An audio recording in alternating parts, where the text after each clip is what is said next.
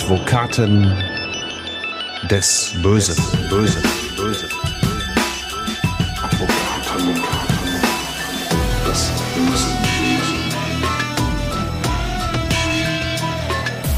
Herzlich willkommen zu Advokaten des Bösen, ein True Crime Podcast, in dem Strafverteidiger ihre eigenen wahren Fälle erzählen. Mein Name ist Simone Danisch, ich bin Journalistin, Radiomoderatorin und True Crime Fan. Heute ist wieder Hans Reinhardt bei mir. Ich freue mich sehr. Hallo Hans. Hi Simone. Wir machen heute so eine kleine Zeitreise mit dir an die Anfänge deines Strafverteidigerjobs. Seit 1991 bist du quasi Advokat des Bösen. Und es geht heute in dieser Akte 28 Jahre zurück, nämlich ins Jahr 1994 zu einem deiner ersten richtig großen Fälle. Da musstest du wahrscheinlich so ein bisschen im Gedächtnis äh, kramen.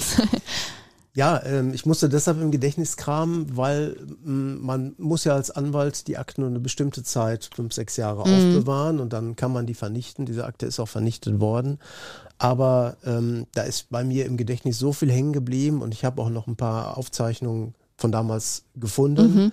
Äh, es gab auch Presseveröffentlichungen seinerzeit, im Stern stand da was zu und von daher konnte ich mich dann da ganz gut wieder in diesen Fall hineindenken. Konnten wir den wieder rekonstruieren. Genau, genau. Ne? Und das war wirklich ein Fall, der war sehr facettenreich, der war auch irgendwo brutal.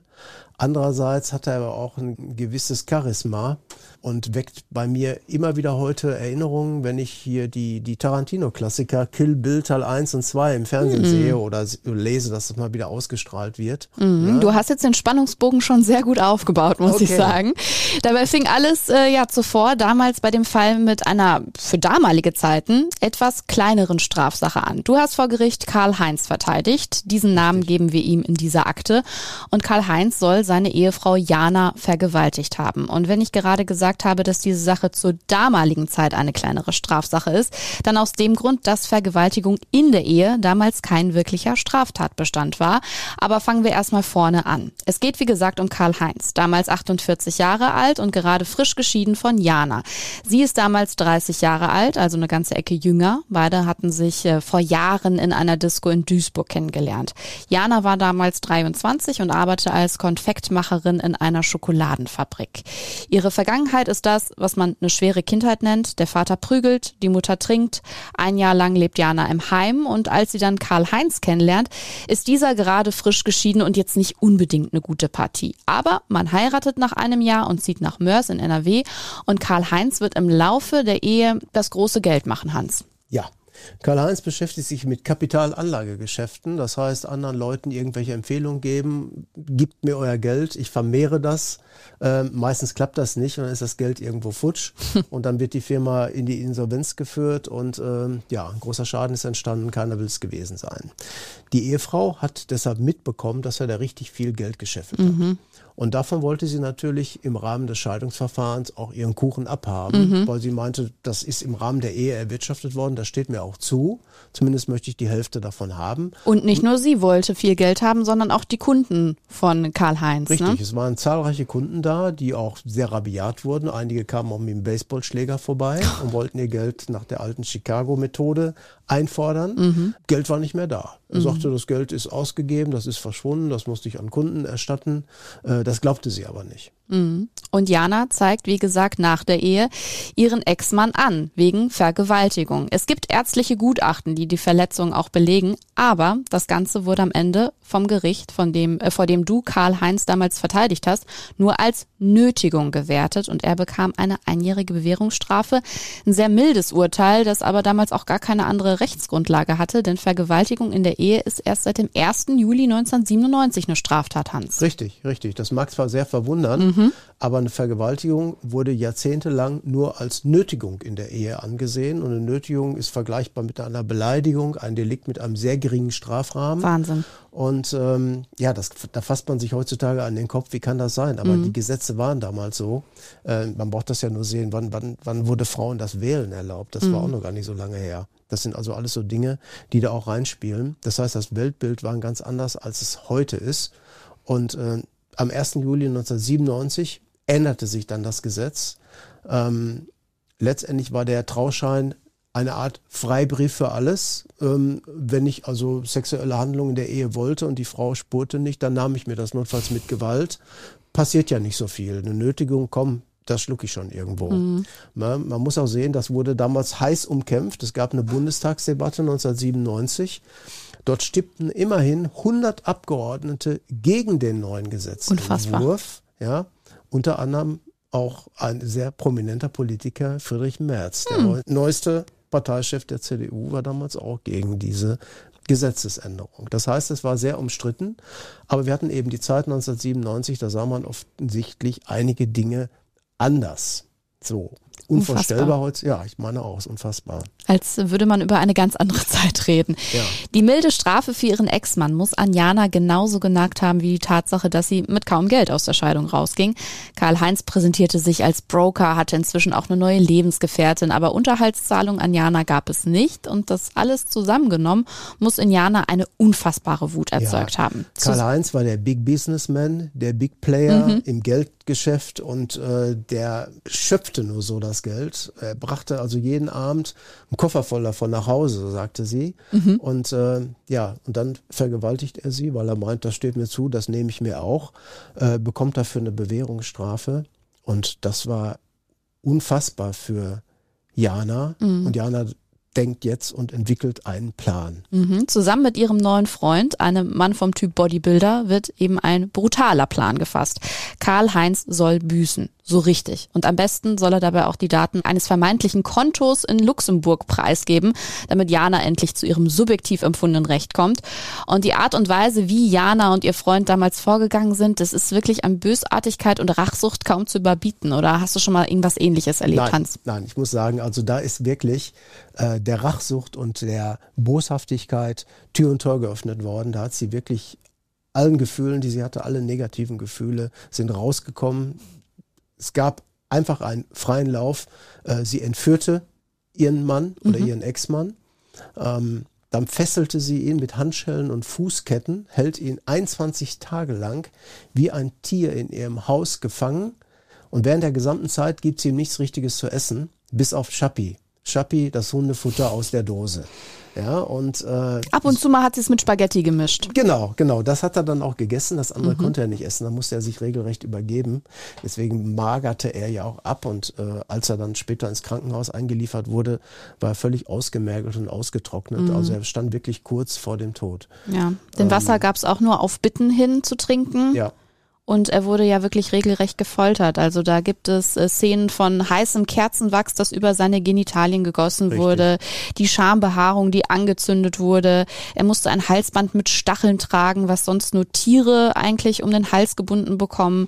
Er war an eine Leine festgebunden und auch äh, Arme und Beine waren ganz brutal ja. gefesselt. Ne? Ja, und die Entführung ist auch wie in einem Krimischocker durchgeführt worden. Mhm. Man hatte einen weißen Lieferwagen, öffnete die Seitentür, zerrte ihn mit Gewalt plötzlich in den Wagen hinein, sprühte ihm etwas ins Gesicht, dass er betäubt wurde. Es nahm ihm den Atem, er ist schwindelig geworden. Dann kam sofort der Sack, der ihm über den Kopf gezogen wurde und wach geworden ist er dann in diesem Kellerverlies. Mhm. Gefesselt an einer Heizung. Also es war wirklich ein Schockmoment nach dem anderen. Mhm.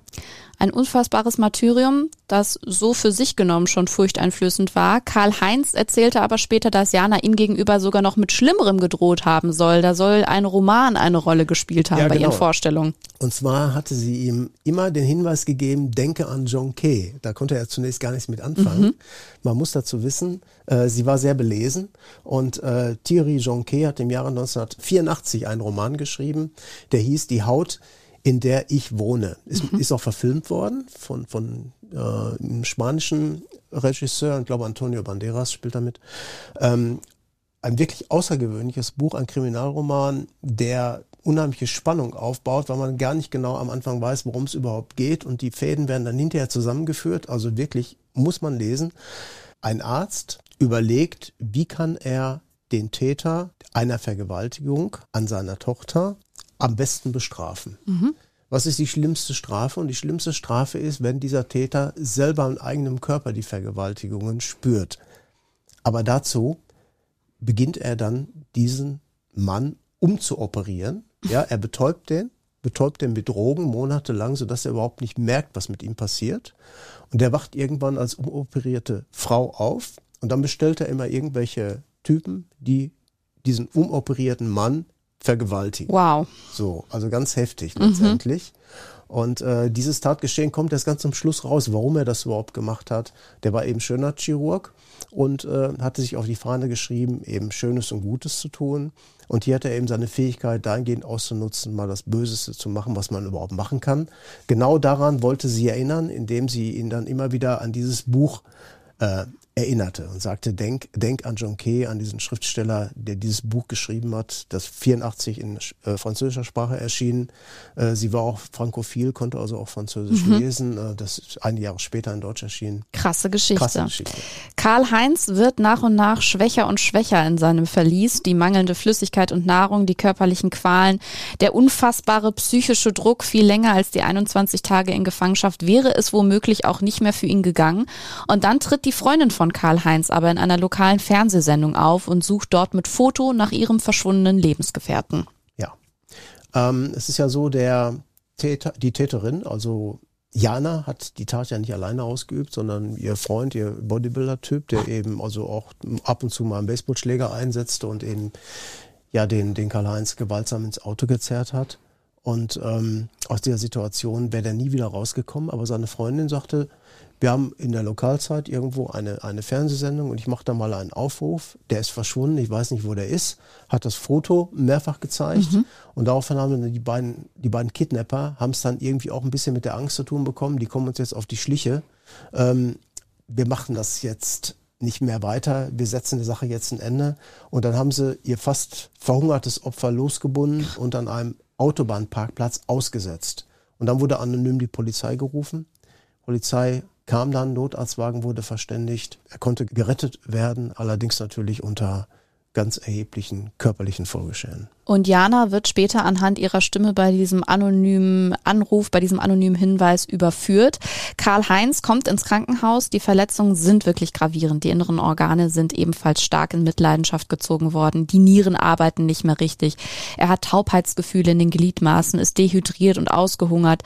Die Ärzte sind sich zunächst sogar nicht sicher, ob ihm vielleicht ein Bein amputiert werden muss. Karl-Heinz sieht wirklich aus wie ein Folteropfer. Allein schon wegen der vielen Abschürfungen und der schweren Verletzung auch an seinen Armen, ne? Hals, Arme, Knochen waren übersät mit Stichen und Quetschungen, letztendlich auch durch das Stachelhalsband, das man eigentlich zum Zähmen wilder Tiere einsetzt, hm. aber nicht für derartige Zwecke. Äh, ein Kriminalist oder ein Polizist, der damals in der Sache ermittelte, der hat sich dahingehend geäußert, dass ähm, die Wunden derart schlimm vereitert waren. Es war teilweise offen bis auf die Knochen und sowas hätte er in seinem Leben noch nie vorher gesehen. Unfassbar. Von dem vermeintlichen Geld hatte Jana übrigens nichts bekommen, denn Karl-Heinz war schlicht und ergreifend pleite. Es gab offenbar kein Geld in Luxemburg. Dafür gab es für Jana aber etwas anderes, nämlich einen neuen Spitznamen. Die Zeitungen nannten sie Kettenhexe. Ja, woran erinnerst du dich noch damals vom Prozess und äh, welches Urteil erwartete Jana? Es war so, dass bei Jana ja letztendlich noch mehr auf dem Spiel stand als bei Karl-Heinz. Hintergrund war, Karl-Heinz hatte eben das Glück, oder die Fügung, dass eben erst mit einer Nötigung als Straftatbestand zu tun hatte, wegen der noch nicht durchgeführten Gesetzesänderung. Bei Jana war das anders. Da ging es um räuberischen Menschenraub, erpresserischen Menschenraub. Letztendlich ging es ja auch darum, ihn möglicherweise dazu zu bewegen, Geld rauszutun. Ähm, das wird extrem schwer bestraft, grundsätzlich nach heutiger Rechtsauffassung mit einer Mindeststrafe von fünf Jahren mhm. und aufwärts. Ähm, man hätte ja auch an einen versuchten Totschlag denken können, weil es wirklich ganz, ganz knapp geworden ist. Ähm, indessen hatte der Richter die Sache zu verhandeln, der damals auch die Vergewaltigung abzuurteilen ah. hatte.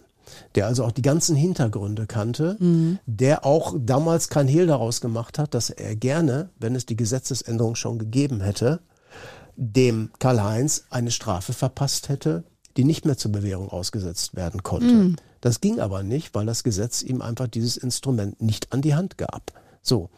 Und deswegen fand er es persönlich auch als vom Gerechtigkeitsempfinden her äußerst unergiebig und auch ungerecht, wenn jetzt die Jana zu einer extrem hohen Strafe verurteilt würde. Mm. Er sagte einfach gleiche Brüder, gleiche Kappen und gab Jana auch eine Bewährungsstrafe.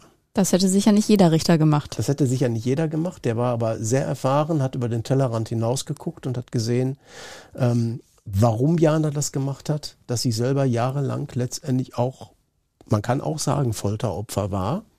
Ähm, Nur das Gesetz hat es eben vornehmer formuliert, indem man einfach das Wort Nötigung benutzt. Mhm. Ne? Und eine Nötigung heutzutage, ähm, da kann man sich viel oder auch wenig drunter vorstellen. Das ist ja auch ein sogenannter Auffangtatbestand. Immer dann, wenn einem nichts anderes einfällt, dann bleibt die Nötigung übrig. Und die stellt dann das Gericht in der Regel ein gegen Geldbuße und dann war's das. Und das wollte man eben hier auch berücksichtigt haben. Und deshalb Schlussstrich ziehen, die kriegen beide ihre Bewährung die haben beide genug gelitten, sollen weiter nach vorne gehen. Wie hast du persönlich dieses Urteil empfunden und äh, wie blickst du auch auf diesen Fall zurück? Mein Mandant war als angeklagter Täter natürlich hochzufrieden mit einer Bewährungsstrafe, aber als Nebenkläger und Opfer hinsichtlich der Peinigung durch seine Frau in hohem Maße unzufrieden. Mhm. Er sagte, ich kann doch nicht sein, der wollte unbedingt, dass die lange Jahre Haft zu verbüßen hat. Da kam aber nochmal wieder dieser Rachegedanken mhm. durch. Und da wurde er gestoppt von dem Richter und als Nebenkläger hat man natürlich da wenig Möglichkeiten. Man kann ja die Höhe einer Strafe als Nebenklagevertreter oder als Nebenkläger nicht angreifen. Man kann sich über ein Delikt beschweren. Man kann, wenn man Revision einlegt, als Nebenkläger die Auffassung vertreten, der falsche Straftatbestand ist angewandt worden. Wenn es aber nur um die Verhängung der Höhe der Strafe geht, kann die Nebenklage kein Rechtsmittel einlegen. Mhm. So war das hier auch. Deshalb muss er sich damit zufrieden geben. Hat er dann letztendlich ja auch. Mhm. Und du persönlich bekommst jetzt immer Flashbacks, wenn du Kill Bill zum Beispiel im Fernsehen siehst, hast du ja am Anfang gesagt. Zum Beispiel. Das Phänomen dieser, dieser Rachetat äh, ist ja, ähm, dass es mittlerweile eine ganze Welle an sogenannten Female Revenge Filmen gibt, mhm. Büchern, man nennt das teilweise auch Rape and Revenge. Es gibt also alle möglichen Varianten, äh, um jemanden in irgendeiner Form zu diskreditieren. Äh, bis hin eben zu schwerer körperlicher Gewalt, wie auch in diesem besagten Film Tarantino, brauche ich ja nichts weiter zu sagen, dass das immer mit extremer Gewalt verbunden ist, ja. ist ja irgendwo sein Markenzeichen. Mhm. Ne? Und ähm, das zieht sich aber auch durch die ganze Literatur der Weltgeschichte. Ich hatte ja vorhin diesen Thierry Jonquet erwähnt. Friedrich Schiller ist damit angefangen. Mit, mhm. dem, mit, mit der Erzählung, das merkwürdige Beispiel einer weiblichen Rache, da ging es genau um die gleiche Thematik. Das ist schon ein paar hundert Jahre zurückliegend. Mhm. Ähm, dann, ähm, wie gesagt, in, dem, in den Filmbereichen, Kill Bill, eine Frau sieht rot und ähnliche Dinge. Also man muss sehen, äh, das wird aufbereitet. Und warum macht man das? Weil das ein Thema ist. Weil mhm. das auch ein Thema für die Frau von heute ist, die sagt, was soll ich denn machen? Ich komme nicht zu meinem Recht, also schlage ich irgendwie zurück. Mhm. Und äh, notfalls, wenn es auch letztendlich der Fantasie in Form von Film Ausdruck verleiht. Mhm. So, das ist natürlich nicht real, aber es dient irgendwo natürlich auch der Kanalisation und um zu sagen, gucken Sie mal, ähm, die drehen jetzt völlig durch. Du hast noch Glück gehabt, dass ich das mit dir nicht mache. Ich komme sonst, ich komme dich auch sonst noch holen. Ja, diese Szenen kennt man von der Couch zu Hause so ein bisschen, ne? Weißt du, ob und wie Karl-Heinz die Tat jemals verkraftet hat? Das ist ja wirklich unmenschlich, was er durchgemacht hat. Er hat einen langen Heilprozess durchlaufen. Er mhm. musste richtig wieder laufen lernen. Er konnte sich monatelang nur mit dem Rollstuhl fortbewegen. Das hat aber dann irgendwann funktioniert. Und äh, ja gut, dann hat sich der Kontakt auch verflüchtigt. Mhm, aber die psychischen Qualen werden wahrscheinlich noch lange angedauert haben. Ja. Und wie ging es mit Jana weiter? Ist dir da irgendwas bekannt? Nein. Nein. Der Fall von Jana und Karl-Heinz ist natürlich zum einen ganz klar ein Racheakt und ein Fall von Selbstjustiz. Das Phänomen trägt aber eben auch diesen Namen, den du, Hans, gerade angesprochen hast. Female Revenge, also auf Deutsch weibliche Rache oder auch Rape and Revenge. Vergewaltigung und Vergeltung. Und gerade der letztere Begriff ist eben oft in der Filmwelt zu finden. Speziell seit den 1970er Jahren ist es aufgekommen, zum Beispiel erstmal in Western. Da hatte das weibliche Vergewaltigungsopfer aber oftmals nicht überlebt und die Rache hing dann an der zurückgebliebenen Familie, also zum Beispiel am Vater, dem Bruder oder dem Ehemann. Später überlebte in den Drehbüchern die weibliche Hauptrolle aber und startete dann ihren Rachefeldzug, ähnlich wie Jana, in Form von Selbstjustiz. Ganz bekannt ist da zum Beispiel der, auch der französische Film Elle aus dem Jahr 2000 2016, der mit unendlich vielen Filmpreisen überhäuft wurde. Also das kommt gut beim Publikum an. Wir haben mit dem Psychologen und Gerichtssachverständiger Sebastian Bartoschek über Female Revenge bzw. Rape and Revenge gesprochen. Ich glaube, der ähm, Blickwinkel hat sich schon verändert. Ich glaube, dass solche Taten deutlich stärker im Bewusstsein sind. Das heißt nicht notwendigerweise, dass sie mehr geworden sind, sondern es ist auch denkbar, dass sie einfach äh, augenscheinlicher sind. Und was man, das beobachte ich auch in der medialen Rezeption schon sagen kann, äh, die faszinieren die Menschen aus äh, irgendeinem Grund, aus einem bestimmten Grund.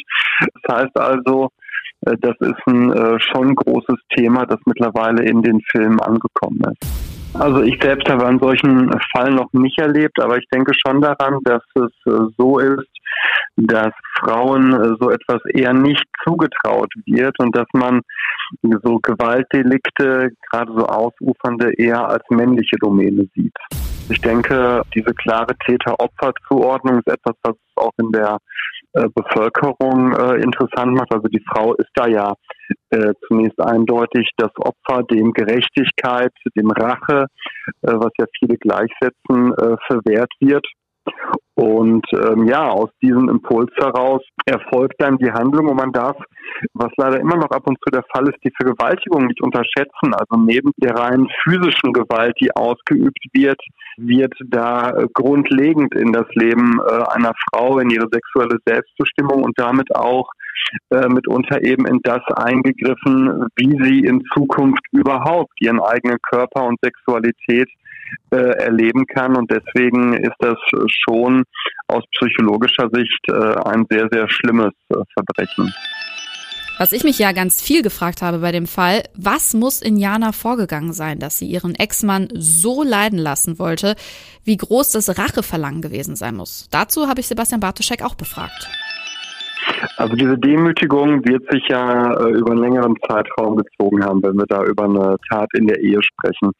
Zum einen äh, wird sie da eine Hilflosigkeit erlebt haben. Sie hat schwere Verletzungen eben an der an der Psyche erlitten, musste durch dieses Martyrium äh, durch und der Gedankengang, der dann beim Menschen kommt, ist, der andere soll so leiden, wie ich gelitten habe. Und ähm, sie leiden unter einer Vergewaltigung, so wie ich das äh, lese, wie ich das ähm, gesagt bekomme, ein Leben lang und äh, können diesen Schmerz auch nicht einfach jetzt mal eben wegschieben. Und dass man dann den Impuls hat, der andere soll genauso leiden, der soll nicht nur einmal Schmerz haben, der soll fortwährend diesen Schmerz haben das erklärt, warum wir da nicht einfach beispielsweise irgendwie Tötungsdelikt hätten, sondern warum sich das dann eben äh, so Bahn bricht. Und wir wissen, dass solche Prozesse sich mitunter verselbstständigen. Das kennen wir ja aus diesen äh, sogenannten Foltergefängnissen. Ne? Das heißt, sie fangen vielleicht mit einer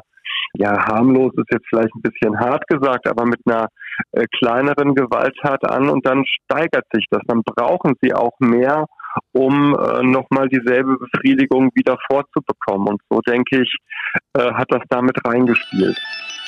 Ich habe es ja ganz zu Anfang gesagt, 1994. Da warst du noch relativ am Anfang deiner Strafverteidigerkarriere. Aber dieser Fall ist dir natürlich bis heute hängen geblieben, oder? Ja klar, weil, weil sowas vergisst man einfach nicht, weil mhm. das Tatgeschehen so außergewöhnlich ist. Nicht nur, dass es so schlimm ist, sondern allein die Konstellation ein Opfer schlägt zurück und schlägt so dermaßen brutal zurück, dass der eigentliche Täter gar nicht mehr weiß, wie er heißt. Und ähm, das ist schon eine, eine absolute Ausnahme, ist, ist schon skurril auf eine Art. Mhm. Ich kann mir auf jeden Fall vorstellen, dass so ein Fall einen nachhaltig prägt. Und er zeigt, wie schwammig die Begriffe Opfer und Täter sein können und wie schnell man selbst von der einen Seite auf die andere schwenken kann. Auf jeden Fall ein spannender Fall. Danke, dass du uns den mitgebracht hast, Hans. Und bevor wir die Akte hier endgültig für heute schließen, da schauen wir wie immer nochmal auf deinen Schreibtisch. Was liegt da ganz oben auf? Ja, ich habe nächste Woche eine ganz interessante Sache, die eigentlich als kleine Sache einzustufen ist. Aber Wie unser Fall hier ja, heute? Geht um Fahren ohne Fahrerlaubnis. Oh. Ist ja eigentlich, wo man sagt, das ist ein, ist ein sehr überschaubares Delikt, das mhm. im Bereich des Strafgesetzbuchs eigentlich ein kümmerliches Dasein hat. Aber der Fall ist so, der Mandant hat Ärger mit seinem Nachbarn und der Nachbar sagt, ich habe eine Strichliste geführt, ich weiß, dem ist die Fahrerlaubnis entzogen worden. Irgendwann kam mal die Polizei und hat dem gesagt, du darfst nicht mehr Auto fahren. Er hätte das irgendwie mitgekriegt, weil die auch darüber gesprochen hätten vor dem Haus. Und da hat er eine Strichliste geführt und hat ihn 40 Mal aufgeschrieben. Ui. 40-faches Fahren ohne Fahrerlaubnis. Ähm, er sagt, das stimmt nicht. Der, der Nachbar, der bildet sich das ein, der lügt. Ich war das, war das gar nicht, war ein ganz anderer. Das sind aber immer wieder die gleichen Behauptungen, mit denen man da zu kämpfen hat. Wir werden sehen. Aber der Nachbar ist auf jeden Fall pflichtbewusst offenbar. Ja, der ist pflichtbewusst, aber vielleicht ist er auch zu pflichtbewusst. Das kann auch sein. Und das könnte ihm dann auch zum Verhängnis werden. Aber ehrlich gesagt, deutscher als Deutsch geht's nicht mehr, als dass der Nachbar eine Strichliste darüber führt, wie oft ich mit dem Auto fahre. Also ich könnte über Nachbarschaftssachen, könnte ich Dinge erzählen, da würden alle nur mit den Ohren schlackern. Vielleicht das, machen wir mal so eine Überblicksfolge nur mit Nachbarschaftsgeschichten. Das können wir machen. Da kann ich Sachen zum Besten geben. Also, wie soll ich das sagen? Pipi Langstrumpf hat gesagt, man kriegt viel zu hören, bis einem die Ohren abfallen. Dann warten wir mal, bis uns die Ohren abfallen. Mit den Advokaten des Bösen geht's aber erstmal in 14 Tagen mit der nächsten Akte weiter. Dann begrüße ich Burkhard Benneken wieder hier am Mikrofon. Und äh, wir würden uns sehr freuen, wenn ihr uns auf Instagram folgt, wenn ihr das nicht eh schon tut und bewertet unseren Podcast zum Beispiel auf Spotify oder bei Apple Podcasts. Das wäre auch ganz super. Und an dich, Hans, sag ich Tschüss. Tschüss. Das Böse.